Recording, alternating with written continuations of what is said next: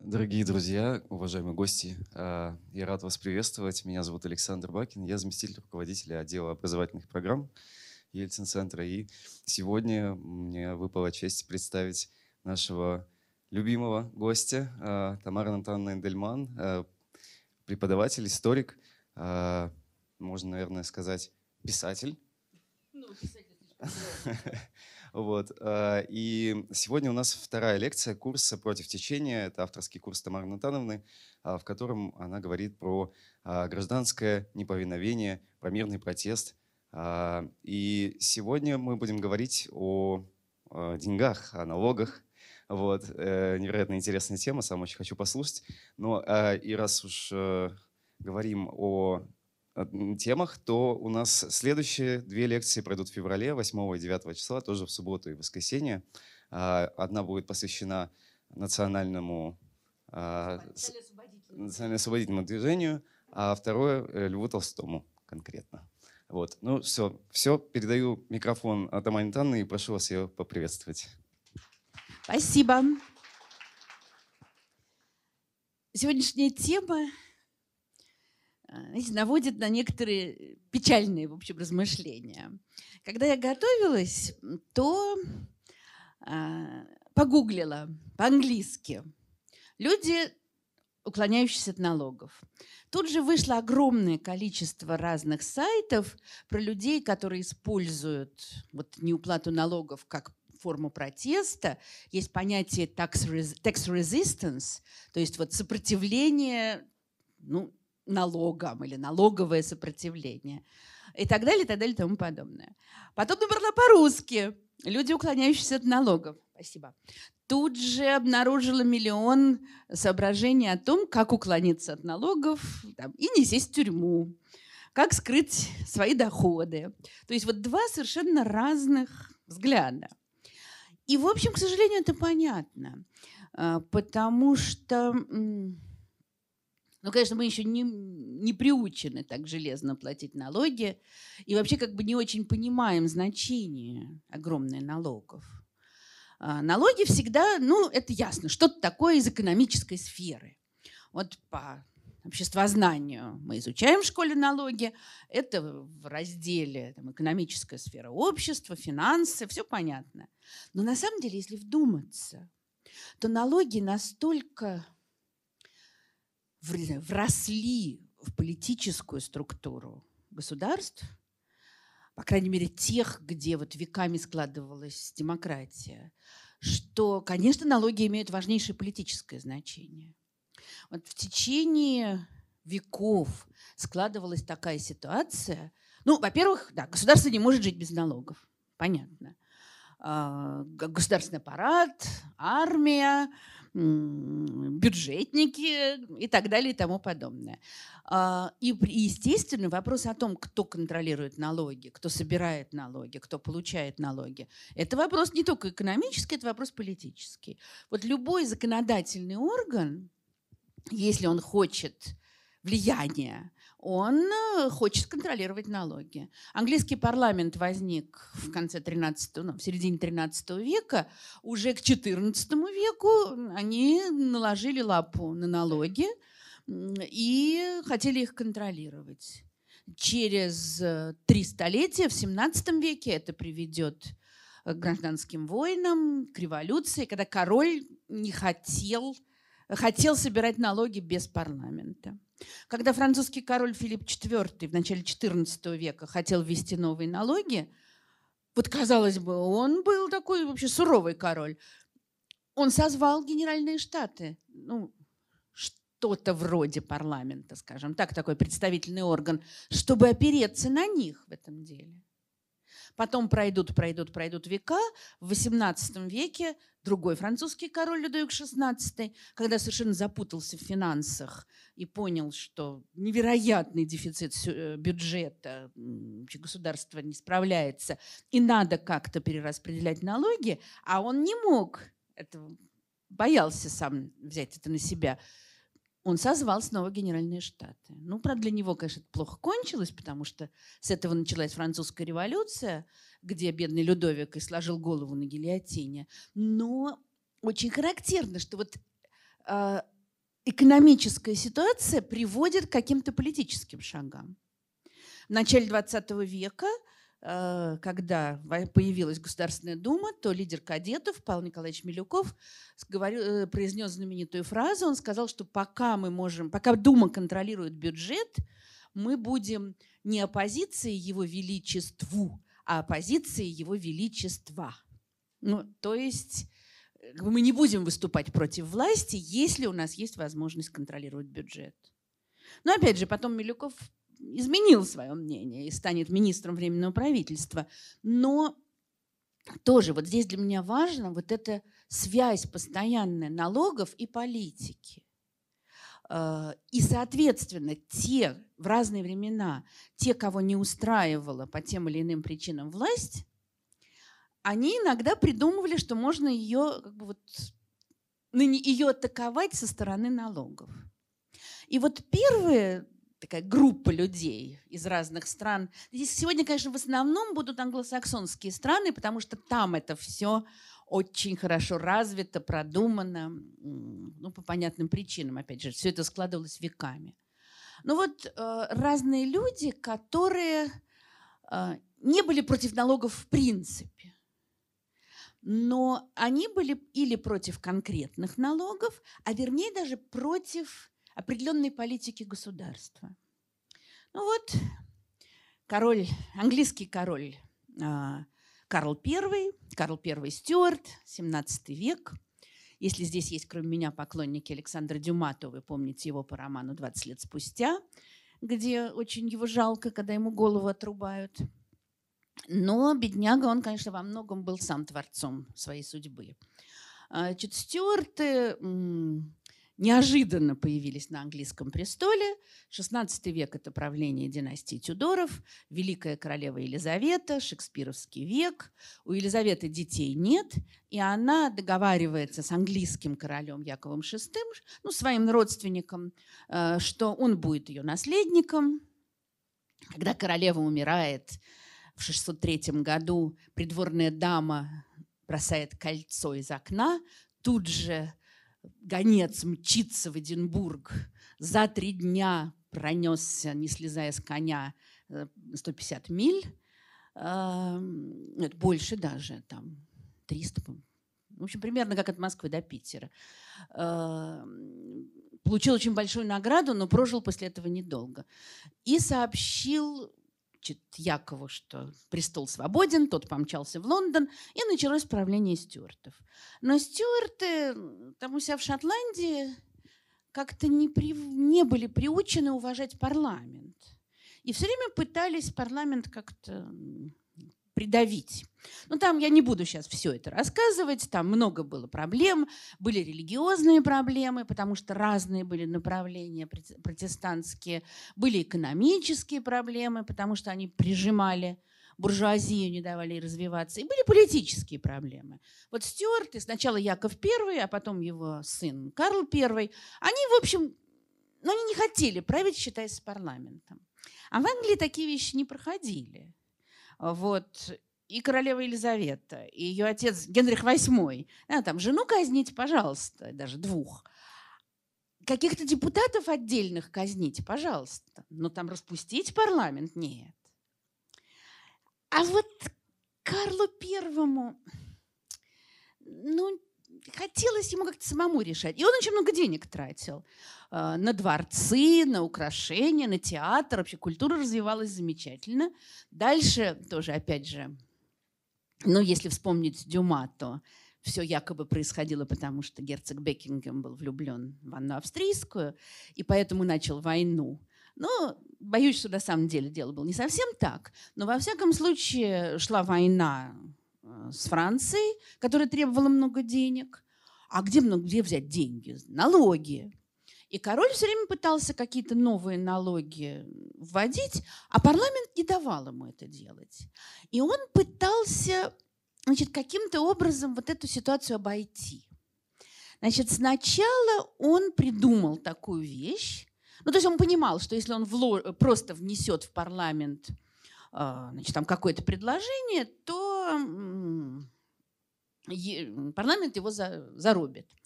Тогда он сказал, что он не будет налоги собирать, он будет займы делать. Ну, такие, знаете, вот знатных и богатых людей очень попросили занять денег государству. Ну, и большинство, причем там большие были суммы. И большинство покорно это сделала, все понимая. А было несколько человек, которые отказались. Там были такие пять рыцарей. А, значит, ну, не самых знатных людей, но вот которые сказали, что они не будут платить. А, это, это вот одна из тюрем, куда их, их там по разным тюрьмам посадили. Эта тюрьма находилась прямо рядом с Вестминстерским аббатством и, соответственно, рядом с Королевским дворцом. Дворец в тот момент стоял, а, ну, собственно, там же рядом. Уайт-Холл, который сейчас разрушен уже. А, то есть прямо рядышком посадили. И очень тоже, это вот Англия. Они посидели немножечко, а потом подали в суд требование, ну, такую апелляцию, как мы бы сейчас сказали, чтобы признали незаконным их арест. Но судьи, значит, э, судили-рядили и сказали, что нет, король, это же король имеет право требовать займ? Имеет. Хотя как-то вот понятно всем. Значит, вы обязаны. Сидите дальше. Ну, они сидели, потом там кого-то выпустили. А, но такое вот недовольство нарастало, конечно. А, и дальше, вот когда война с Францией, естественно, требуется еще больше денег. И, в общем, король понимает, что дело его плохо, а, и как совсем ему без парламента не обойтись. И он, это конец 20-х годов 17 века, он созывает парламент, а парламент тут же вот эту вот огромную петицию о правах, о праве, петицию о праве ему представляет, где было много-много-много требований. Вот, ну, то есть парламент сразу почувствовал слабину. Тебе нужны денежки? подпиши, что вот ты здесь увеличиваешь наши права, здесь, здесь, здесь, здесь. И король даже сначала подписал, но как-то ему очень это все не нравилось, и очень это было неприятно, и он понимал, что он сейчас попадет в еще большую зависимость от парламента, и он распустил парламент. И дальше 11 лет, это очень редкий в Англии случай, значит, 11 лет парламент не собирался с 29 по 40 год, 1629 по 40 год. А король по-прежнему нуждался в деньгах.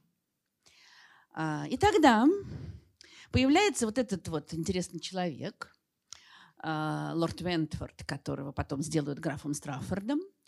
Он такой перебежчик был. Он сначала был на стороне парламента и выступал против короля, а потом что-то призадумался – в тюрьму не хотел и стал ближайшим советником короля. Поэтому парламент его особенно ненавидел как предателя.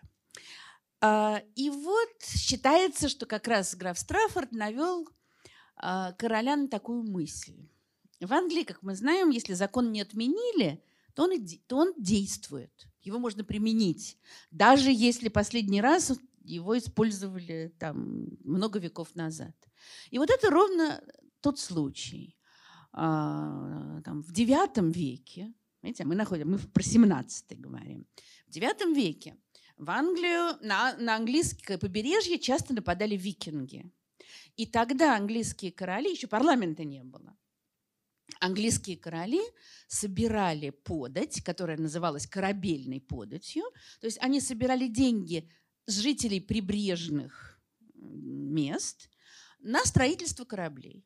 Ну и, в общем, я думаю, что ее платили э, добровольно, потому что уж кто-кто, а жители прибрежных территорий прекрасно понимали, как им надо защищаться. Сейчас придут викинги, всех поубивают, разграбят. И платили. С тех пор какие викинги? Ничего этого вообще не осталось. Но этот закон никто не отменил. И под, по наущению, как считается, что по наущению графа Страффорда, стали собирать в 30-е годы корабельную подать. А, причем даже сначала ее собирали, да, а для, для нее не нужно было утверждение парламента, потому что она была введена еще до парламента. Значит, сначала только в прибрежных территориях, а потом сказали, а почему? А пусть все платят. И стали с других территорий, которые даже в IX веке не платили. Ну и опять же, большинство платило, что делать. А, и вот появляется этот человек, которого звали Джон Гемптон. Он был э, богатый человек и вполне мог себе позволить заплатить эту подать. Э, он был двоюродным братом Оливера Кромвеля, будущего лидера английской революции. И он был одним из там, косвенных, но далеких предков Уинстона Черчилля. Э, и Гемптон заявил, что он платить подать не будет. Вот этот вот знак здесь, он как раз стоит не совсем понятно, почему в виде кельтского креста. Он как раз стоит на землях, принадлежавших Джону Гемдону, в память о его борьбе против этой самой корабельной подати. И он отказался платить. А, суд, ну, суд говорит, что все по закону, плати, братец. Нет, его посадили. И он некоторое время сидел. И вот пока он сидел за то, что не хотел платить налоги, он, конечно, приобрел невероятную популярность. И когда он вышел, его тут же снова избрали в парламент, конечно же. И дальше э, он будет одним из лидеров оппозиции. Ну, надо сказать, что графу Страффорду его идеи даром не прошли, потому что наступил 1640 год, э, король у короля возникли новые проблемы, потому что против него э, восстали шотландцы, его же э, значит, подданные. Э, ну, там по религиозным соображениям им навязывали не те обряды, которые они принимали. Неважно. Факт тот, что началась война в Шотландии, на которую нужны были еще деньги. Ну и уже дальше пытаться еще что-то придумывать было невозможно. Пришлось собрать парламент. И собирается парламент, знаменитый долгий парламент, который сразу начинает с того, что он издает решение, что каждый, кто при, э, предлагает королю собирать э, незаконные налоги, считается изменником, преступником и э, заслуживает смерти. И король уже ничего не смог сделать. И тут же парламент по этому закону приговорил к смерти двух ближайших э, советников короля. Вот один был граф Страффорд, другой э, архиепископ Лод. Вот они, значит, уже готовятся к смерти, потому что король струсил. И он понял, что если он сейчас не утвердит этот смертный приговор, то ничего хорошего не будет. И он подписал этот приговор, хотя, в общем, это были, особенно Страффорд был так близким ему человеком. И их казнили. Вот, значит, такой рисуночек, а, как не уверена, что все было действительно так, как казнили Страффорда, но очень характерно, сколько народу смотрит на это. Вот он, наш главный враг. А парламент меж тем продолжал требовать все новых и новых прав. А, и в один прекрасный, вернее, не в один, долго король собирался, а, он хотел захватить вот тех смутьянов, которые всех подбивают в парламенте. В частности, все того же Джона Гемптона. Он, конечно, прекрасно помнил, как Гемптон отказывался платить корабельную подать. Но он долго не решался. Ну, считается, что там королева его все подталкивала и говорила, ты трус, иди, сражай, значит, покажи этим. И он значит, решил арестовать этих депутатов непокорных. А, парламент заседал, ну, примерно там, где сейчас стоит здание парламента. Это, конечно, было другое здание тогда. А, и это не был Лондон, это был Вестминстер, место, где король живет. Но этих самых депутатов, пятерых, их предупредили, они ждали, что что-то такое будет. И когда король вышел с солдатами из дворца и отправился в парламент, то французский посланник тут же предупредил парламент. А на Темзе, все, все происходит прямо рядом с Темзой, на Темзе стоял корабль. И они тут же сели на этот корабль, но уплыли недалеко. Они уплыли в Сити – то есть там на два километра они переместились. А дело в том, что Сити, ну и сейчас там отделяется, грифончики стоят на въезде в Сити. Но в тот момент, вот The City of London, это особый город, он имеет право убежища.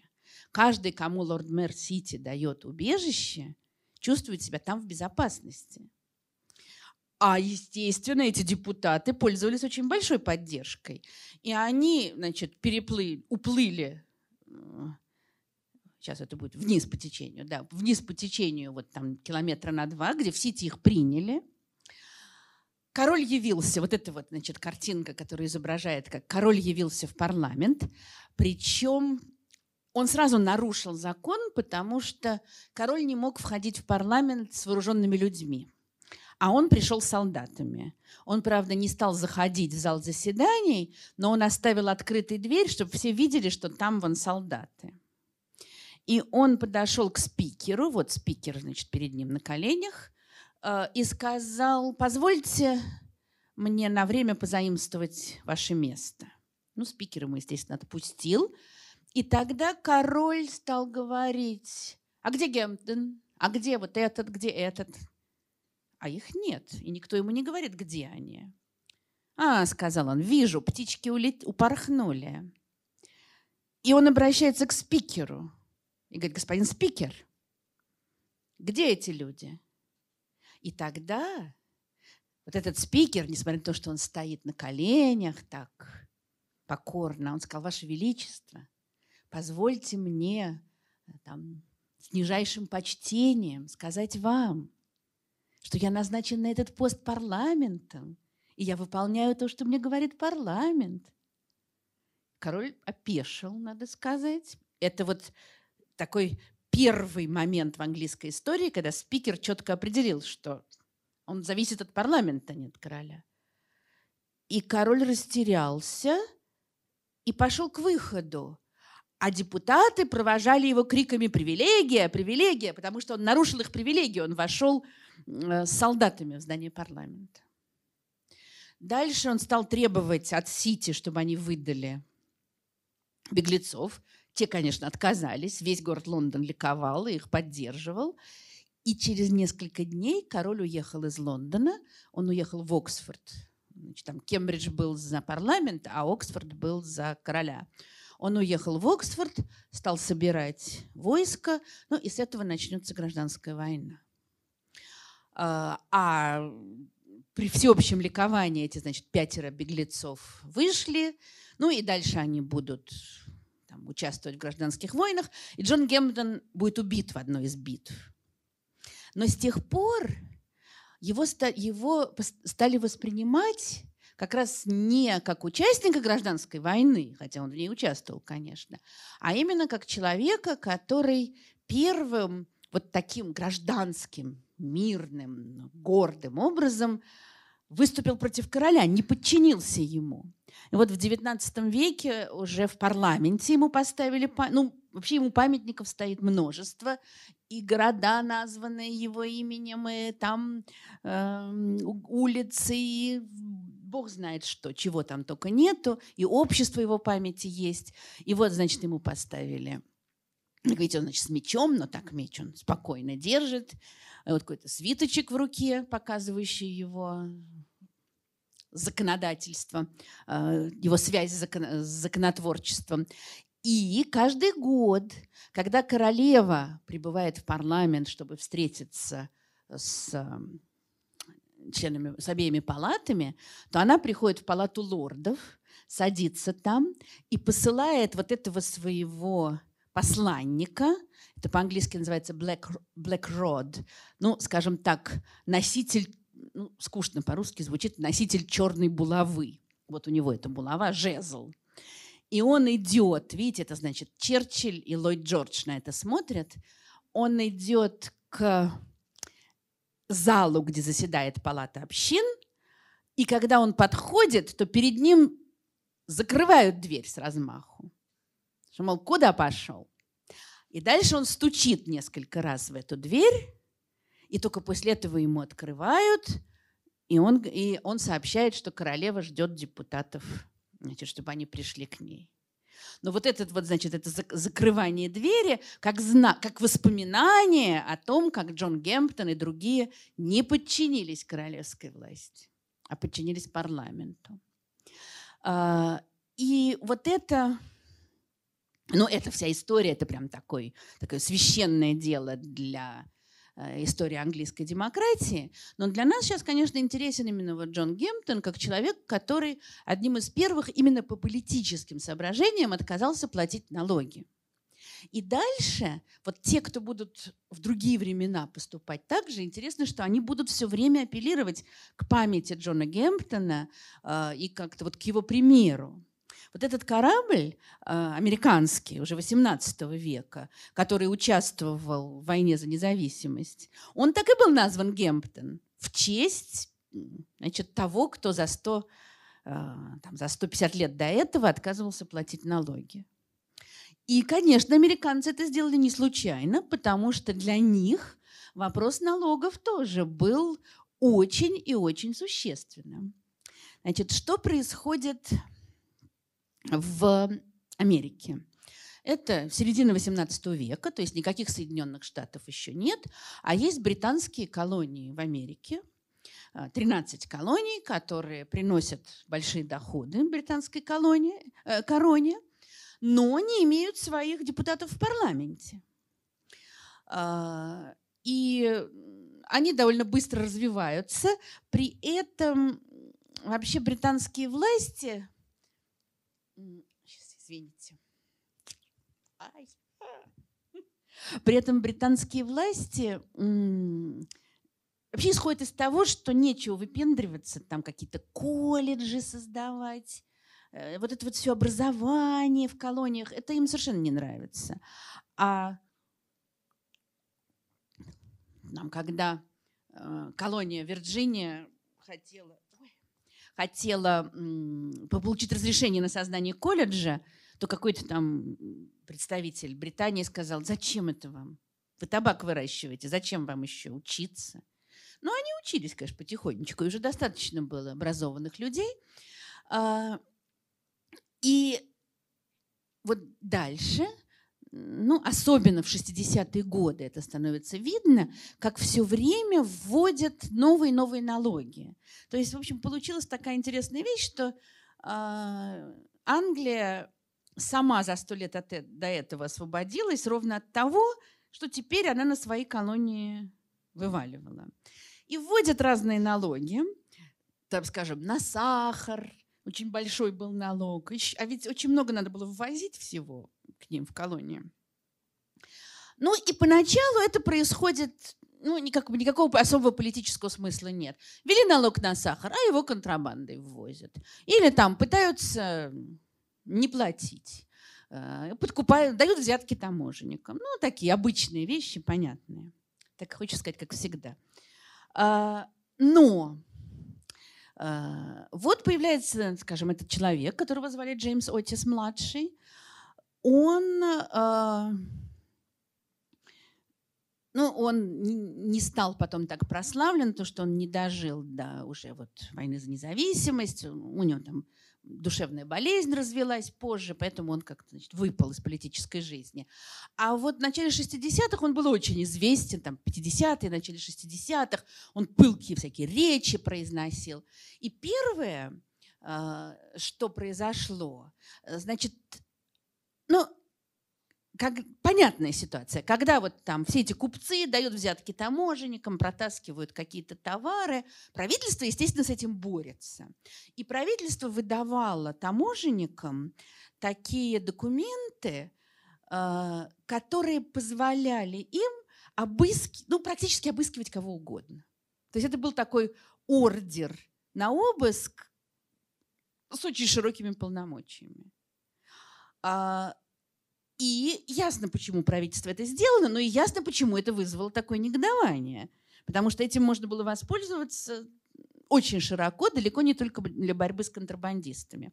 И вот Джеймс Отис будет тем, кто будет невероятно пылкие речи против этих ордеров произносить и пытаться их убрать. У него, правда, это не вышло, но он огромнейшее произвел на всех впечатление.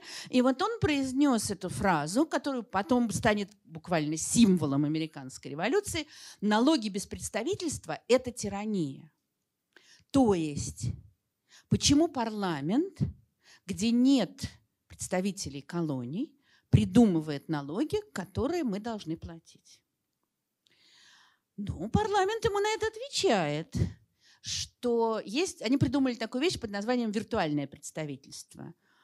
Они говорят, в Англии же не все голосуют. В Англии избирательное право в этот момент имело только маленький слой, верхушка. А налоги платят все. И ничего. Значит, вот английский парламент решает, что такой налог все должны платить, и платят. И вы также.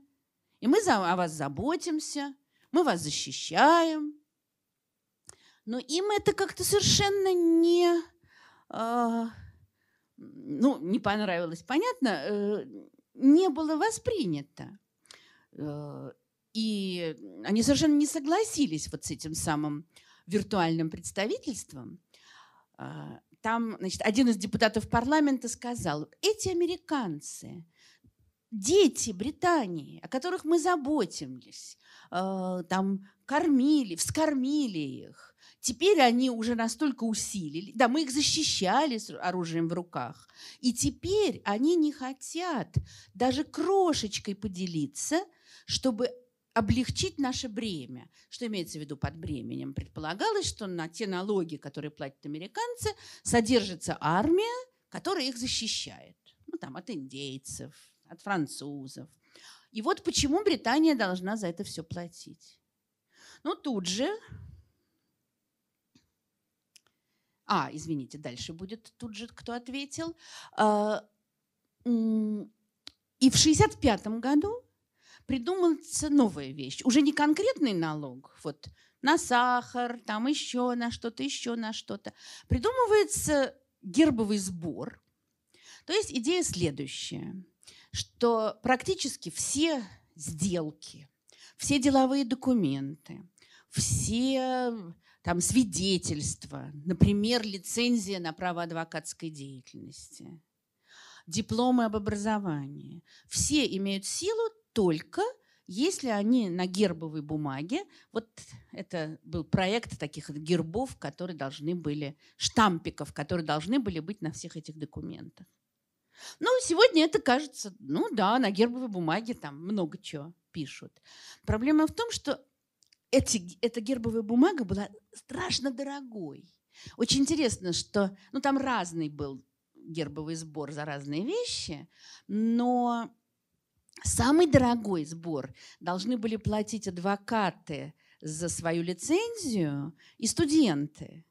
То есть правительство четко показывало, что вот им не нужно в колониях ни образованных людей, ни адвокатов, людей свободных профессий. Вот не надо, выращивайте там табак, кукурузу, вот это вот ваши дела. Все. И как только значит, в 1965 году пришло сообщение об этом гербовом сборе, вот это вот тут люди, значит, сжигают э, бумагу, в которой это было извещено. Тут же началось, начались волнения во всех колониях. И тем самым, кстати, англичане подтолкнули колонии к объединению. Потому что до этого каждая там сама по себе выступала, а тут они стали уже между собой связываться и как-то вырабатывать общие действия. Вот этот Айзек Барре, который как раз ответил, что это вы-то о нас заботитесь. Это вы нас вскормили. Это вы нас защищаете. Вы нас только грабите. И мы не будем упра- э, подчиняться вам. Э, в, значит, вот этот товарищ, один из будущих отцов-основателей американской конституции, Сэмюэл Адамс, э, он написал так. А почему же налоги берутся только с нашей торговли? Почему не с наших земель? Почему не со всего остального? Ну, дальше он только развивает, развивает, развивает эту мысль и э, завершает так, что вот если будет столько налогов, то мы больше не будем свободными гражданами нашего несчастного государства. Мы станем рабами. Вот если мы будем налоги без представительства получим.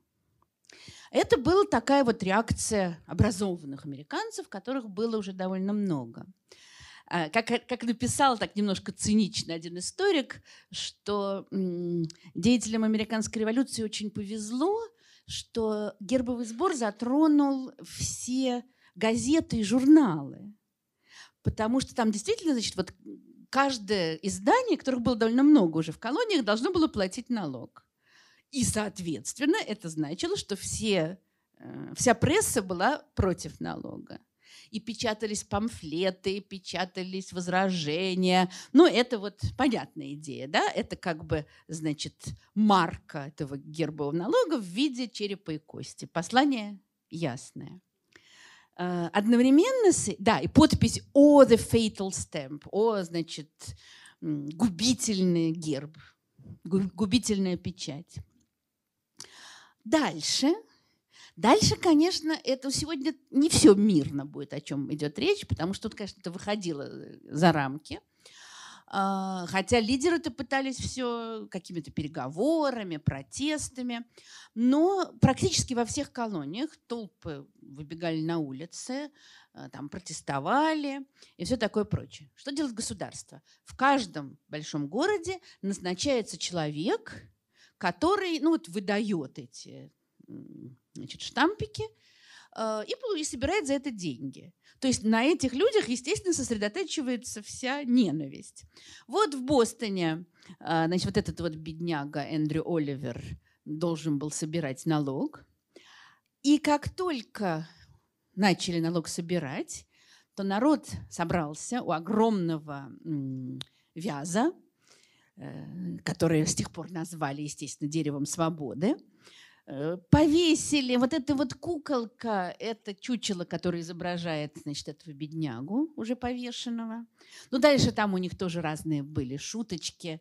А, тут вот, значит, висит сапог, покрашенный в зеленый цвет. Это была такая игра с именами еще нескольких а, там Э, представители администрации, которые вводили этот налог. Тоже намек понятен.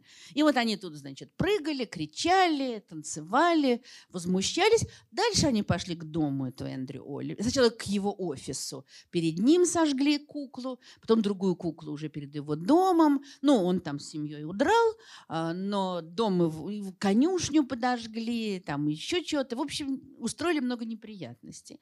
И похожие вещи, конечно, происходили были практически везде, по всем 13 колониям. Этот, значит, бедняга на следующий день ушел со своего поста, но этого было недостаточно. Там, значит, всеми этими действиями, возгла... эти действия все возглавлял сапожник, наверное, поэтому они сапога повесили. И он еще на следующий день явился с толпой к этому Оливеру, провел его по всем улицам Бостона и заставил публично отречься, что вот не будешь ты больше таких гадостей делать. А, но это совершенно не значило, что отменили еще налог. Все продолжалось. И тогда в Лондон отправили Бенджамина Франклина, который уже пользовался очень большим уважением. И надо сказать, что оппозиция в парламенте поддержала американцев. И там значит, происходили долгие дебаты, но считается, что как раз речь Франклина была настолько убедительной о невозможности этого налога, что налог отменили. И надо сказать, что когда все это происходило, то они, конечно, Гемптона вспоминали э, и не раз, и говорили, что они вот готовы, готовы так же действовать, как, как он действовал. Э, и вот замечательно, значит, гербовый сбор отменен. Это значит, явно э, раду, радовались создатели этого чайника, а это в карикатуре изображает похороны гербового сбора. Видите, значит, здесь какие-то черепа, вот несут документы, это такая похоронная процессия. Вот здесь непонятна мне позиция художника. Это он издевается или он действительно оплакивает? Но, во всяком случае, гербовый сбор был отменен. А, ну, дальше разразится уже американская война за независимость, но это будет уже совершенно другая история. И вот эти вот примеры борьбы, использования налогов в политической борьбе, они а, будут продолжаться уже в совершенно другой ситуации. Вот эта вот лига а, женщин, сопротивляющихся налогам, видите лозунг «No vote, no tax». Значит, раз у нас нет голоса, то мы и не платим налоги. Э, это придумали английские суфражистки, боровшиеся, боровшиеся вообще-то за предоставление женщинам избирательного права. Ну, и для них, вот они тоже вспоминали Гэмптона, и они вспоминали американцев. И они то же самое говорили. Никаких налогов без представительства. Почему мы должны платить налоги, если правительство считает, то есть правительство, говорили они, считает нас достаточно умными, чтобы зарабатывать деньги, но недостаточно умными, чтобы голосовать. Почему это так? Нет, мы делать этого не будем. А, это начало 20 века. Вот эта женщина, значит, Дора Монтефиоре, придумала идею с Лигой не платящих налоги. У нее такая странная была жизнь. Она вышла замуж за австралийца, и некоторое время жила в Австралии, у нее там родились дети, а потом ее муж а, погиб в кораблекрушении. И оказалось, что она не может получить опекунство над своими детьми, потому что она женщина. А оно передается там каким-то мужским родственникам. Хотя они были женаты, все законно. И вот это ее подтолкнуло к борьбе э, за права женщины. Она приезжает в Англию, становится такой пламенной суфражисткой. Вот она была довольно богатая, и она была вдова, поэтому она должна была платить налоги. Сейчас мы еще поймем, в чем тут проблемочка. А она отказывалась. И тогда и она была не единственная такая. И правительство часто действовало, ну, понятным образом. Если люди не платят налоги, они приходят, захватывают какое-то имущество этого человека и продают. И они явились к ней, она со служанками своими забаррикадировалась в доме, и шесть недель она сидела в осаде. И народ, естественно, там стоял вокруг, а она из окна еще нам произносила речи о том, что вот пока не будет избирательных прав, налоги не заплатим. Но через шесть недель все-таки как-то там влезли к ней в а, дом. Интересно, что потом она станет коммунисткой и даже в Москву будет приезжать в 24 году. То есть там бурная такая жизнь была, но идея, идея понятна, вот все та же идея. С другой женщиной, входившей в эту лигу, было еще интереснее. Ее звали Элизабет Уилкс, и она была замужем. А замужние женщины в Англии не только не голосовали, но и налоги не платили, потому что у них не было финансовой самостоятельности. Начало 20 века. То есть за них платит, даже если женщина зарабатывает, то сумму налога платит муж.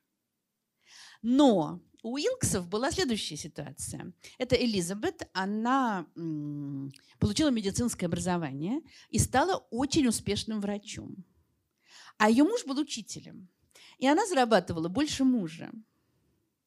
И когда налоговые органы пришли и сказали мужу, что значит плати налог за себя и за жену, он, ну, якобы был готов заплатить, не уверена, что на самом деле. Он говорит, а сколько, я не знаю. А она отказывается сказать, сколько она зарабатывает. И, соответственно, муж не может, э, не знает, сколько платить. И выяснилось, ну, конечно, это все английская ситуация, нет такого закона, который бы вынудил ее признаться, сколько она зарабатывает. И получился такой тупик э, юридический. Ну, власти подумали-подумали и сказали, ну, мы тогда мужа посадим. И посадили мужа за неуплату налогов. Хотя он был, он говорит, я готов, скажите, сколько. Но тут началось жуткое возмущение, там даже Черчилль вступился, еще кто-то, еще кто-то. И, в общем, в конце концов его выпустили. Но это, естественно, очень сильное на всех произвело впечатление. Ну, английские женщины добьются э, права голосовать только после, войны, после Первой мировой войны. А, потому что во время Первой мировой войны, соответственно, очень много мужчин ушло на войну, очень много женщин пошло работать, ну и дальше уже, соответственно, ну действительно, если такое количество женщин работает, почему они не могут голосовать? Сначала дали право голоса только богатым, ну к концу 20, 20-х э, годов уже все женщины голосовали в Англии. А, но вот эти самые суфражистки, ну, конечно, когда началась Первая мировая война, то большинство из них сказали, все, мы прекращаем. А некоторые и во время войны отказывались платить. Вот все равно. Ну, тут, кто тут прав, я не берусь судить. Но вот это один подход к налогам. То есть, в принципе, вот эти все люди от Гемптона до этих женщин начала 20 века говорят, что в принципе мы готовы платить налоги. Но э, дайте нам права. Тогда мы будем, и там несправедливый налог платить не будем. У нас нет права голоса, платить не будем. Но вот этот человек рассуждал совсем по-другому. И это, конечно, тоже был потрясающий человек. Звали его Джон Вулман. Он жил в Америке, ну вот примерно в то же время, когда шли разговоры про гербовый сбор, но у него совершенно был другой подход. Он был квакером, значит, представителем такой радикальной христианской секты. А, квакеры вообще, конечно, э, очень большое влияние на самые разные формы гражданского неповиновения оказали.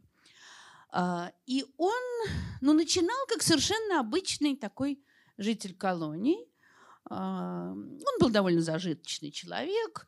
Он некоторое время работал там, помощником какого-то богатого купца, потом он сам разбогател. Все идет такая нормальная жизнь.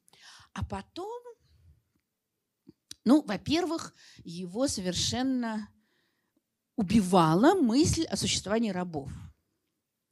И это вот интересно, потому что в XVIII веке многие в Америке выступали против рабства, но вот такой вот ожесточенной борьбы с рабством до нее еще сто лет.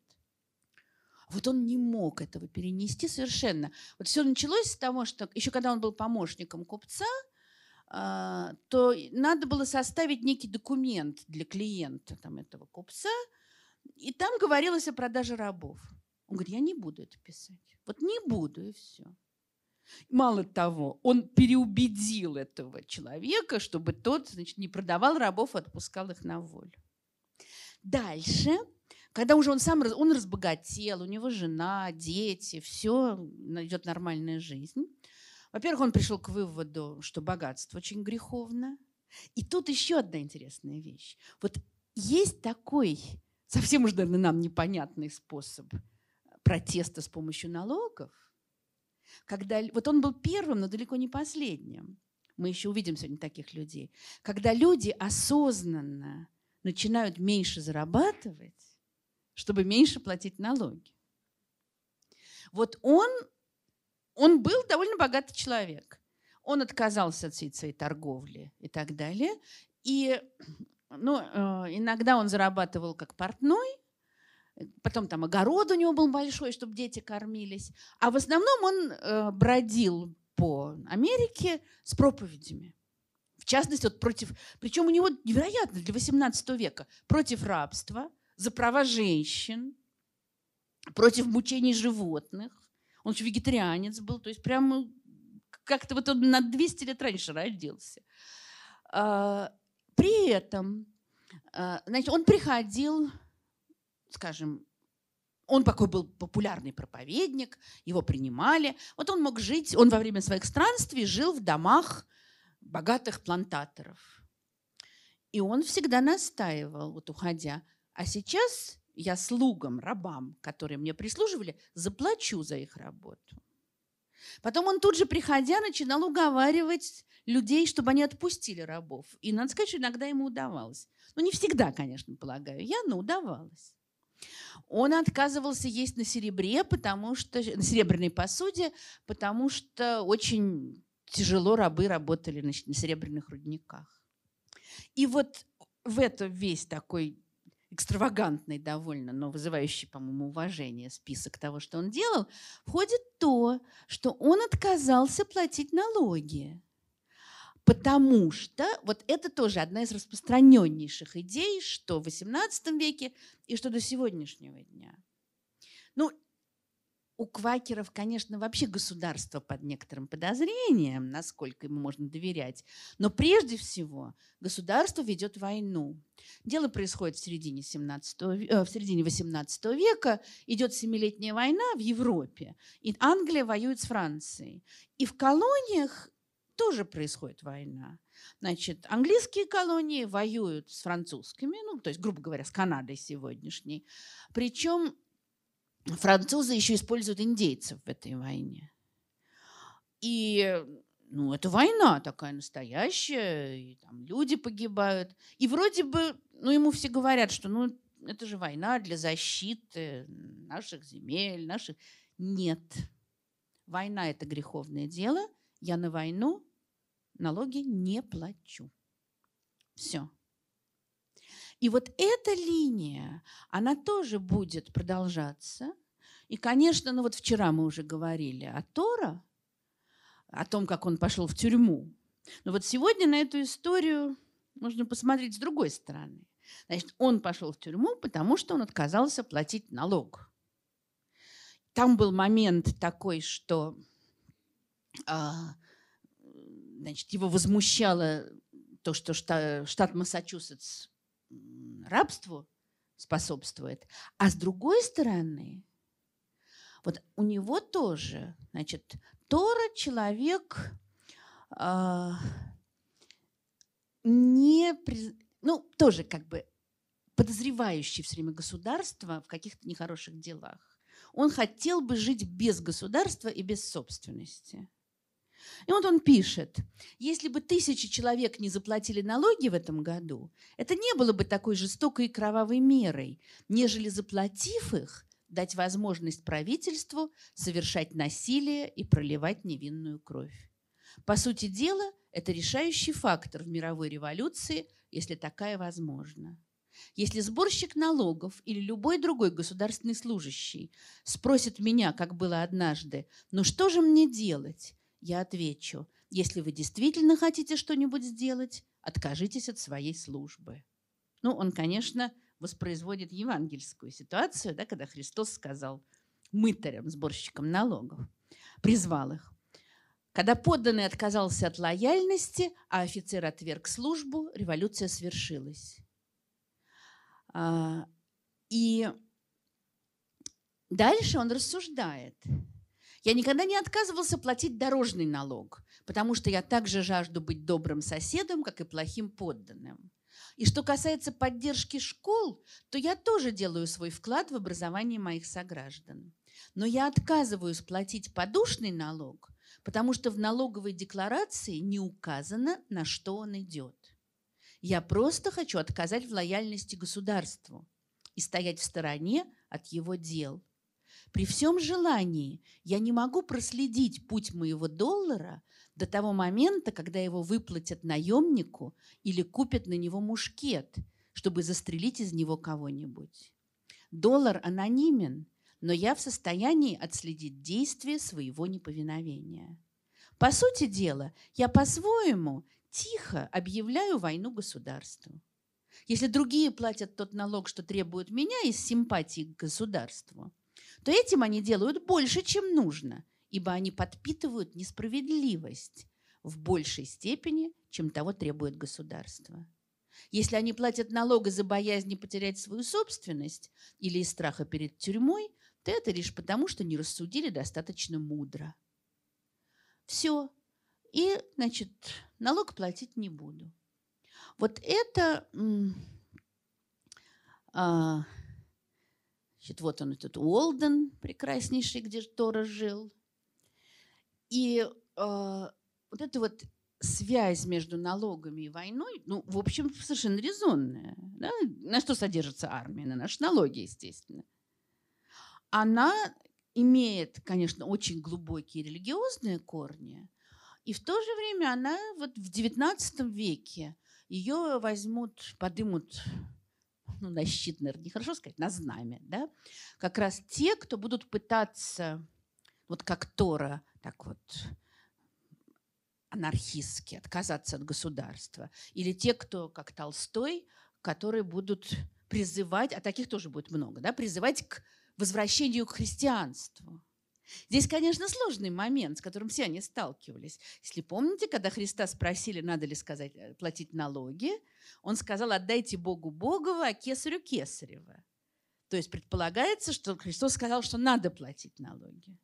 Да, и есть история, про, опять же, про динарий кесаря, о том, как вот и общины апостолов, у которых не было никаких денег, им надо было заплатить налоги.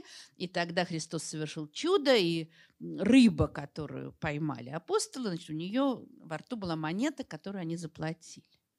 То есть Христос платил налоги. Хотя очень многие из тех, кто отказывались вот по религиозным соображениям, пытались эту историю перетолковать по-другому и утверждали, что вот в этой фразе «Богу Богова, Кесарю Кесарева» содержится, наоборот, призыв не платить налоги, хотя это, конечно, такой какой-то уж очень сложный момент. Но вот для Толстого, как и для Тора, это часть общего отрицания государственного насилия. Он пишет, вы не можете послать телеграмму своей жене или посылку своему другу или дать чек своему поставщику, пока не заплатите налог, взимаемый на содержание вооруженных людей, которые могут быть употреблены на то, чтобы убить вас, и которые, несомненно, посадят вас в тюрьму, если вы не заплатите. Подати. Да кто же будет платить их? Если нужны мои деньги или труды на доброе дело – скажет всякий человек, живущий христианской жизнью, я сам принесу их. А отнять мои деньги от семьи и отдать на тюрьмы, на кандалы, на ружья, на пушки, на жалование генералам не могу, потому что мне этого Бог не велит. Что же касается до косвенных налогов, то кто же будет собирать их, если люди будут жить по Божьи? Всякий такой человек будет понимать, что участвовать в этом деле косвенных налогов и пошлин значит участвовать в грабеже бедных для богатых. Знаете, косвенный налог распределяется, он вложен в цену товара. А его платит производитель, а потом повышает цену. И таким образом каждый, кто, кто покупает этот товар, платит налог. И это, с одной стороны, справедливо – но если этот товар покупает бедный и богатый, они платят одну и ту же сумму. Но для бедного она куда более существенна. Вот, значит, всякий такой человек будет понимать, что участвовать в деле косвенных налогов и пошлин, значит, участвовать в грабеже бедных для богатых, и никто не пойдет на эти должности.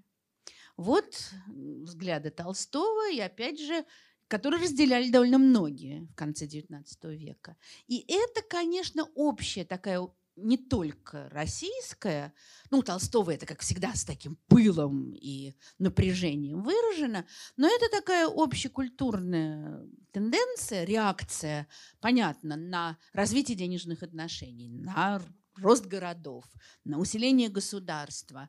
Э, и такие попытки вернуться к былой простоте. Иногда они принимают вид социалистический, иногда анархистский, иногда религиозный. Но это все, вот мы это греховное государство не принимаем.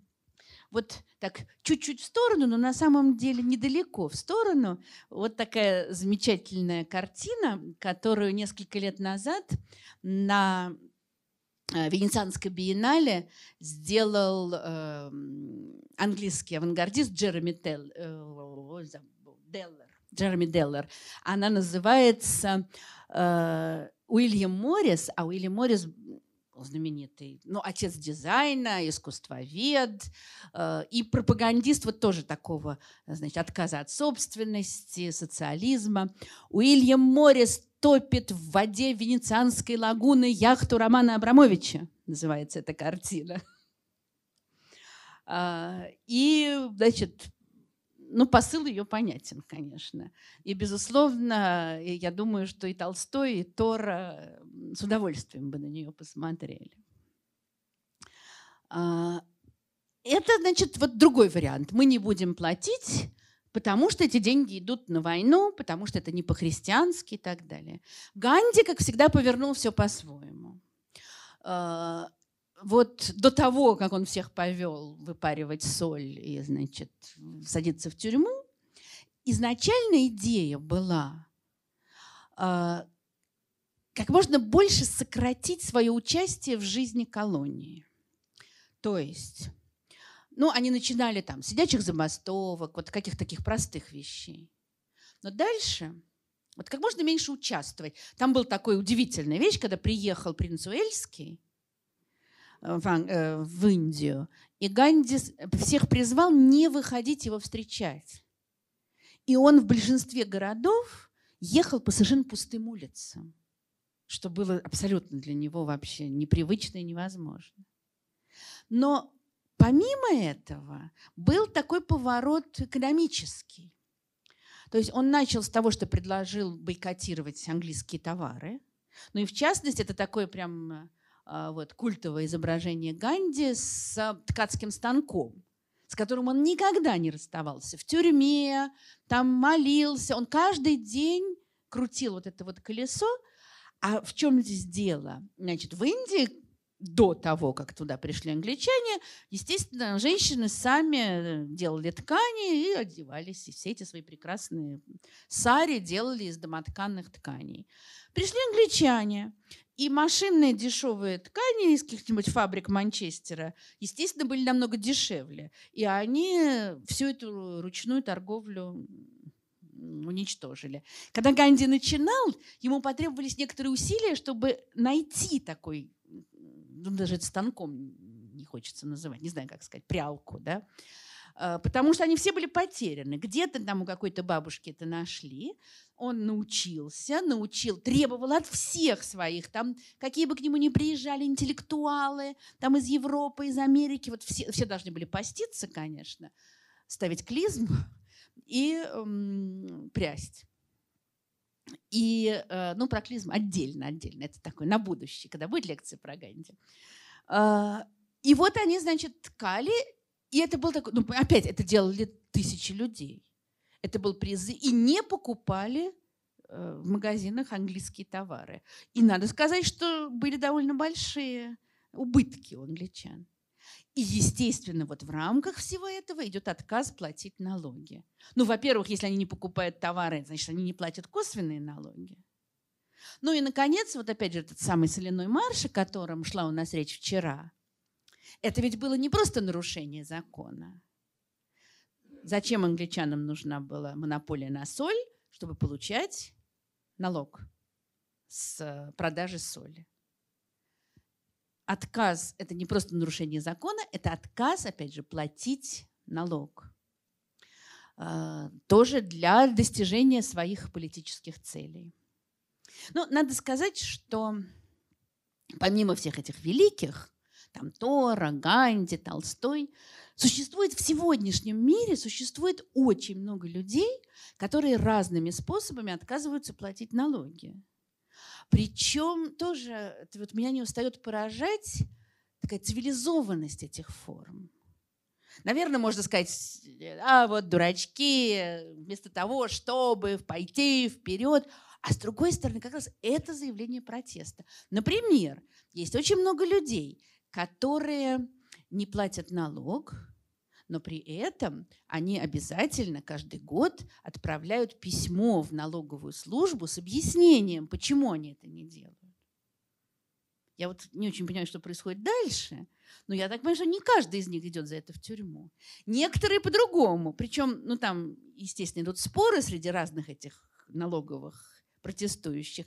А если ты боишься, что у тебя будут неприятности, то можно по-другому. Можно заплатить налог, и послать, э, значит, но все равно послать протест.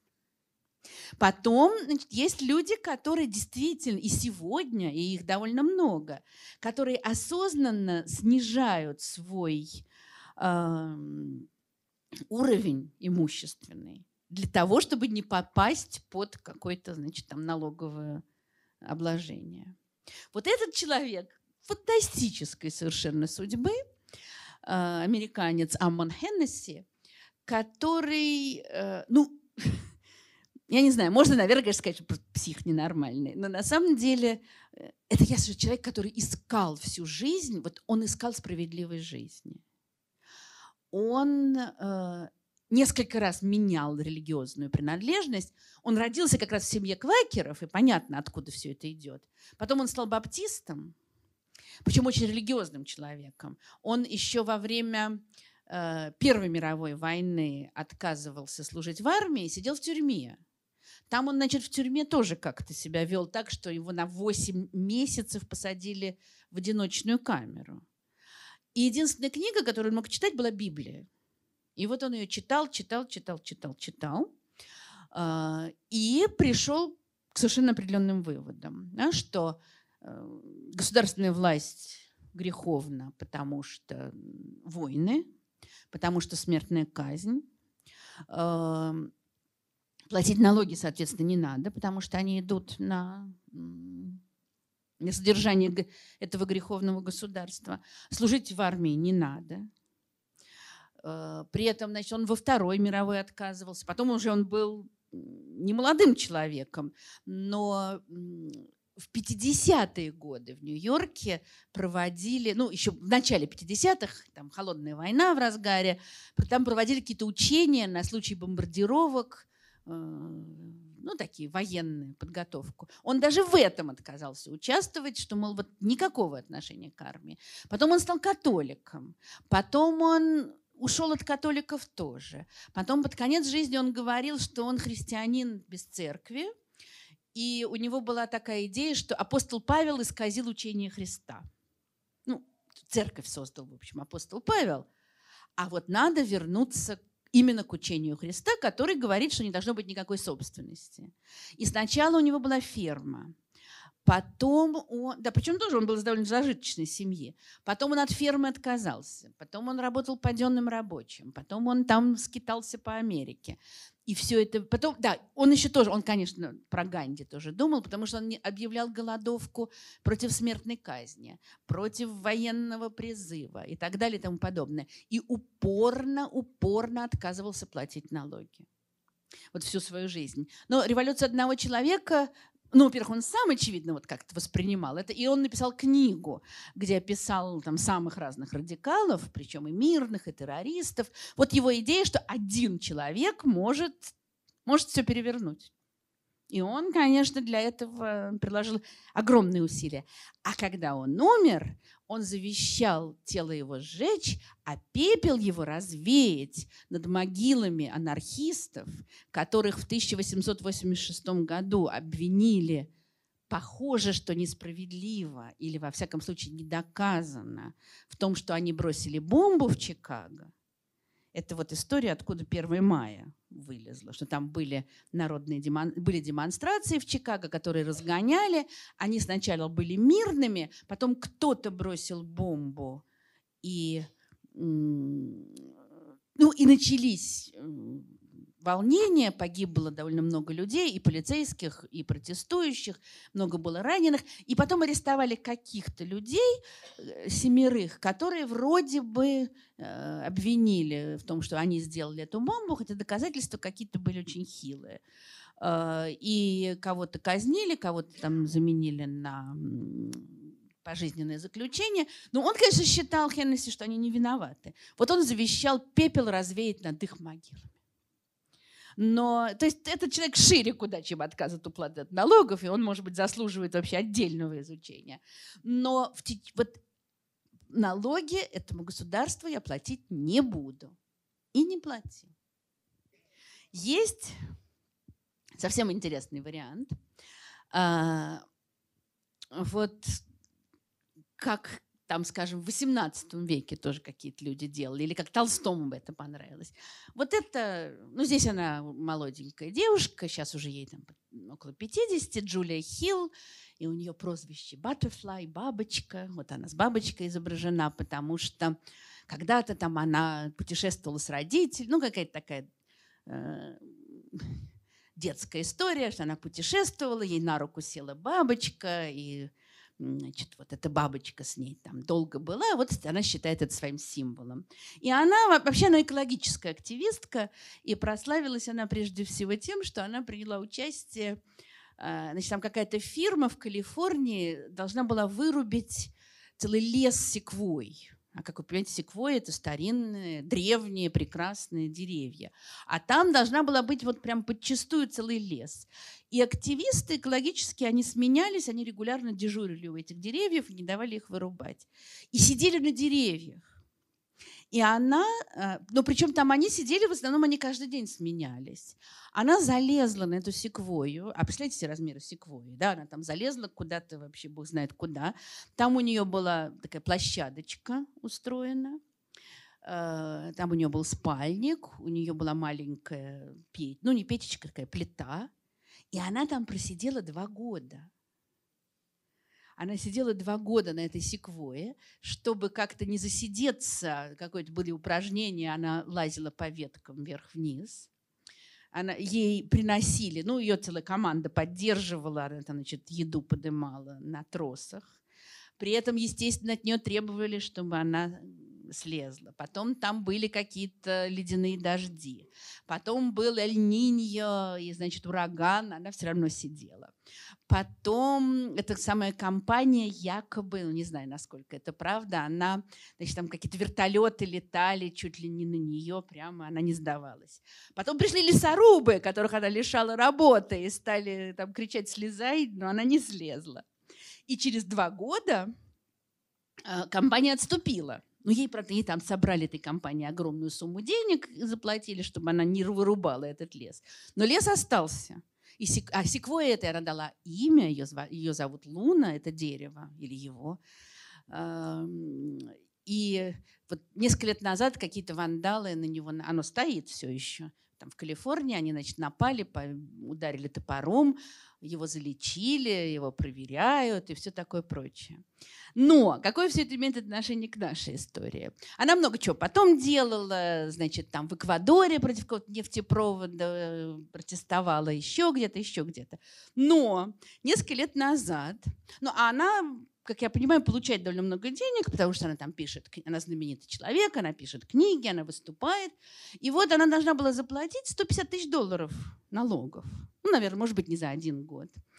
И она отказалась их платить, ну, тоже совершенно не скрывая ничего. А, и сказала, я плачу налоги.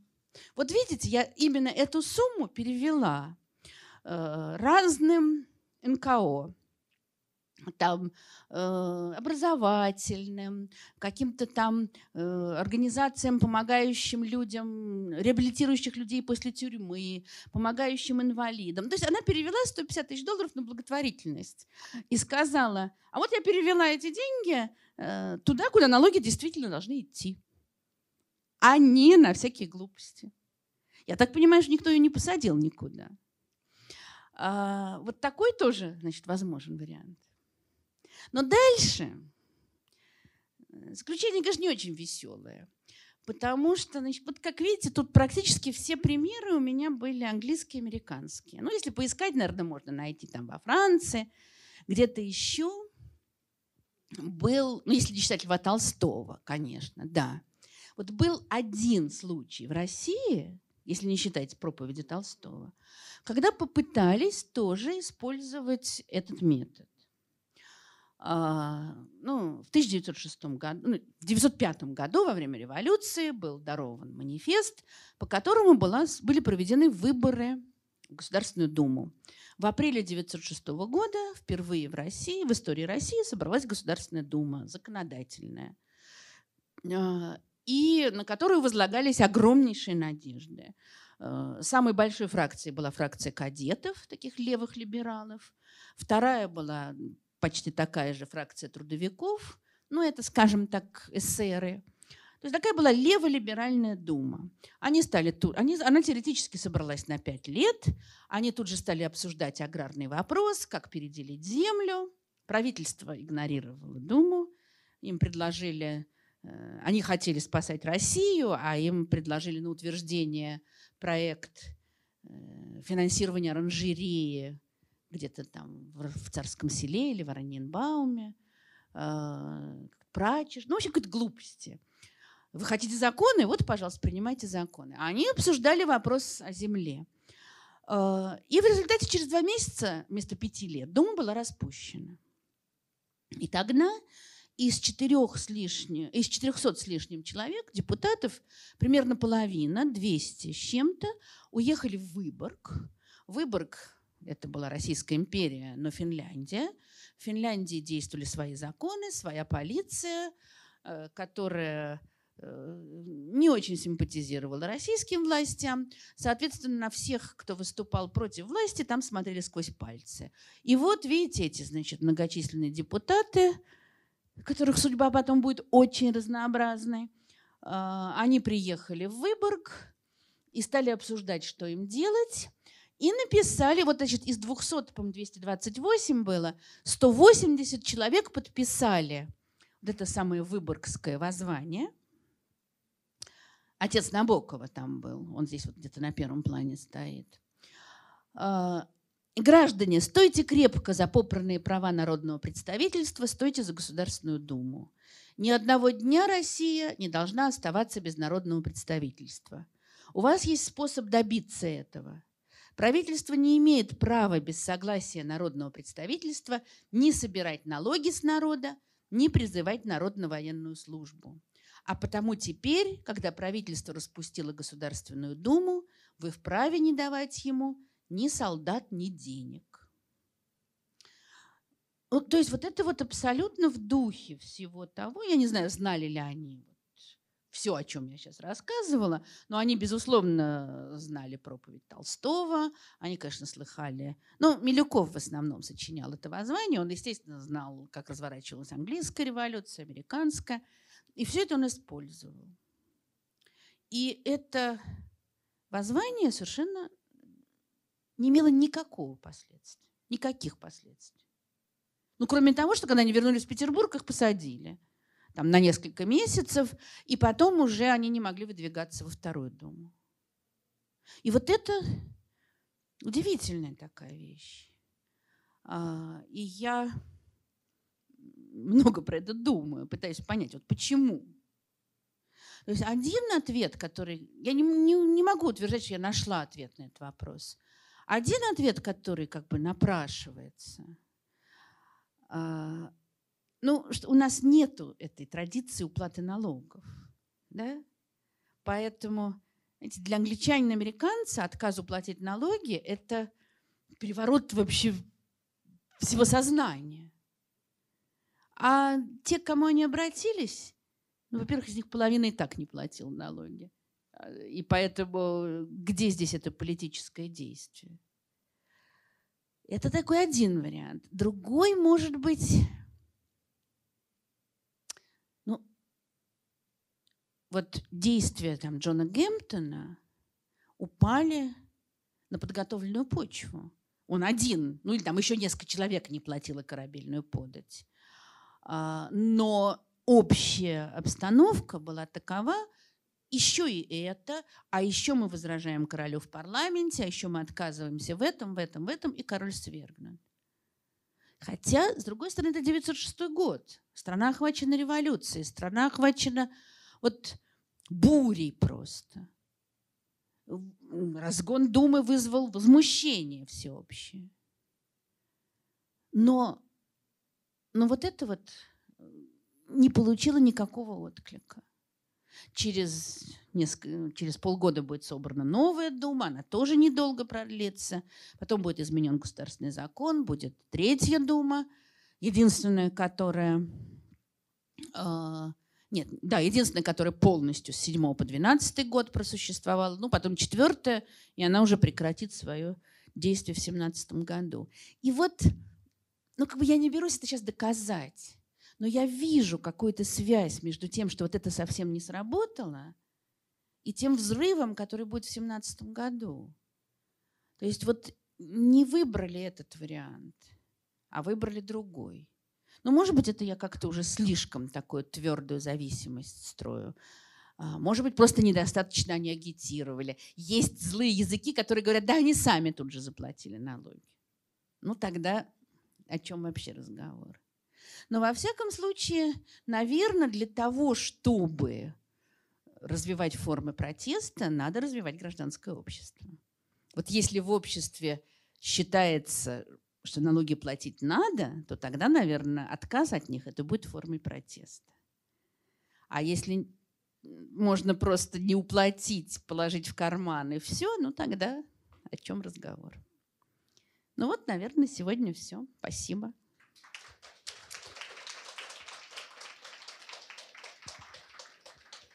Сейчас, наверное, Саша, у нас есть второй микрофон? Вот здесь человек просит.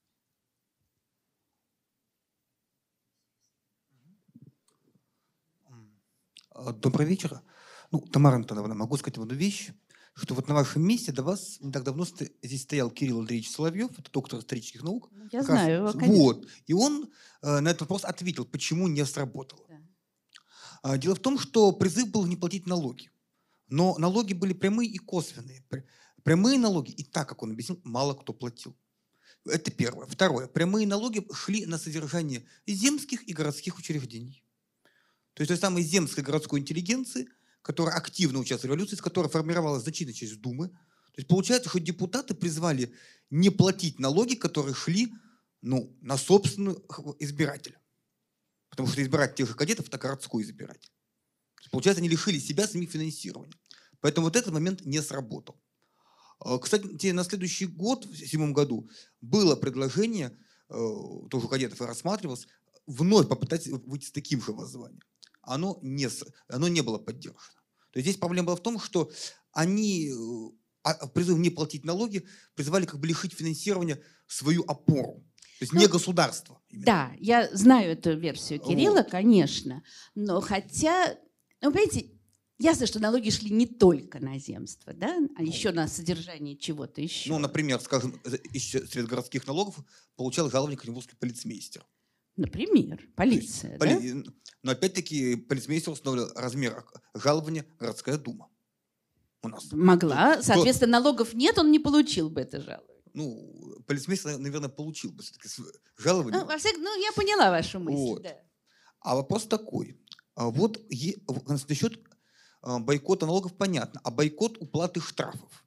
Потому что, суще... Не, потому что существует такая очень любопытная точка зрения, в том числе в России, что вот, вот э, наложили, например, штрафы на участников митинга. Ну, вот штраф 10 тысяч рублей минимально идет, там 300 тысяч рублей дальше для повторников. Э, И есть точка зрения, что пла- платить эти штрафы не платить. Ну, как вы знаете, основным поставщиком митинговых штрафов, ну, эти задержек на митинг являлись акции Навального. Ну, по статистике. Но по той же статистике э, основным плательщиком тоже были структуры Навального. То есть они штрафы компенсировали, была принципиальная позиция. Мы всем, кого задерживаем, Ну, далеко не только. Почему А, Навальный? об- Объясню почему. Потому, потому что это легко видно из таких цифр. Во-первых, Навальный оп- опубликовал, сколько они платили штрафов, так? Если взять цифру собранных митинговых штрафов за год, а она публикуется ежегодно в судебном департаменте, то там сумма примерно совпадает. Вопрос какой? А вопрос такой. Вот э, имея во- вообще вот э, были ли по случаю б- бойкота судебных штрафов? То есть как протеста против государства? Ну, э, вы знаете... Вот как- как э, форма. Да, среди тех же, кто э, получил штрафы за митинги, есть люди, которые принципиально отказываются платить. Это тяжелый выбор. Но, кстати, я хочу сказать, что платят самые разные люди. Да? Илья Азара и Елизавета Нестерова осознанно занимаются тем, что собирают сейчас миллионы денег на уплату штрафов летних. Так что здесь далеко не один Навальный платит. Платят, в общем, практически все. Раньше платил он. Но э, дальше, ну, бойкот штрафов это, скажем так, в, в широком, э, большом масштабе этого нет. Люди А предпочитают заплатить. То есть бойкоты штрафов, например, были. То есть суд накладывает штраф, скажем, в знак протеста э, его не оплачивают. Да, конечно. Ну вот э, вчера то у нас тот же самый Гаррисон, которого приговорили к штрафу в 50 долларов, он отказался, за это сел в тюрьму. Вот я вчера про это говорила. Ну, в общем, просто штрафы – это не столь распространенная вещь, как налоги. Скорее, понимаете, вот если мы говорим в русле гражданского сопротивления, то основная идея – мы, мы делаем, мы переносим все наказания, которые нам, пожалуйста, штраф – я плачу штраф. Тюрьма, я То иду есть в это такая точка зрения, что если наказание наложено, его надо исполнить. Да, да. Ну, его не все разделяют, но большинство все-таки, наверное, так. То есть, несмотря на то, что этот штраф пойдет на финансирование того же государства. Ну, да, да. Да, пожалуйста. Вот сюда. Вот скажите, пожалуйста, по- это за границей, ну, с- развитых странах западных а, платят большие налоги. Причем там даже и мысли нет такой, чтобы отказываться от этого налога. Богатые люди платят, бедные, ну, бедные там у них, наверное, льготы какие-то есть. Почему наши богатые? Вот, ну, никак. Это с чем связано вообще? С чем? Ну, вы знаете, за границей тоже, как мы знаем, есть люди, которые уклоняются от налогов.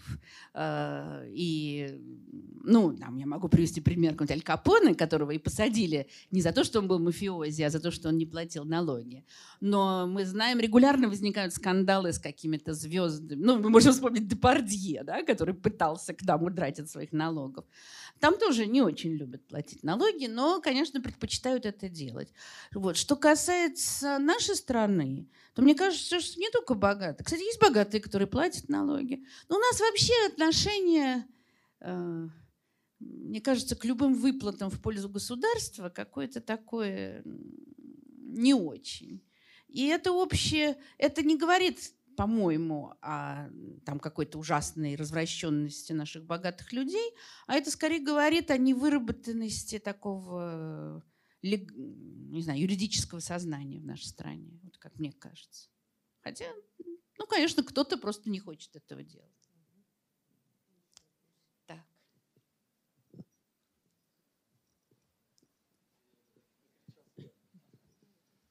День добрый. Простите, я уже, наверное, какой месяц пишу курсовую как раз по гражданскому обществу. Так.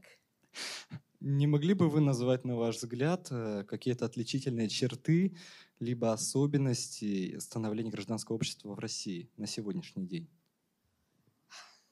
Ну, если, наверное, вы их сами прекрасно видите. Я думаю, что главная черта, конечно, это очень слабая укорененность гражданского общества и очень большая сила государства.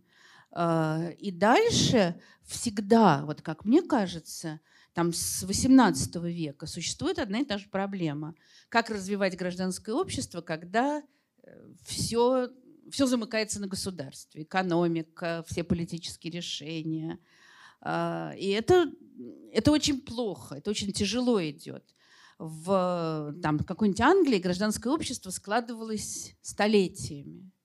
Ну, как все мы знаем этот пресловутый анекдот про британский газон, да, как, который надо стричь и поливать, стричь и поливать 500 лет.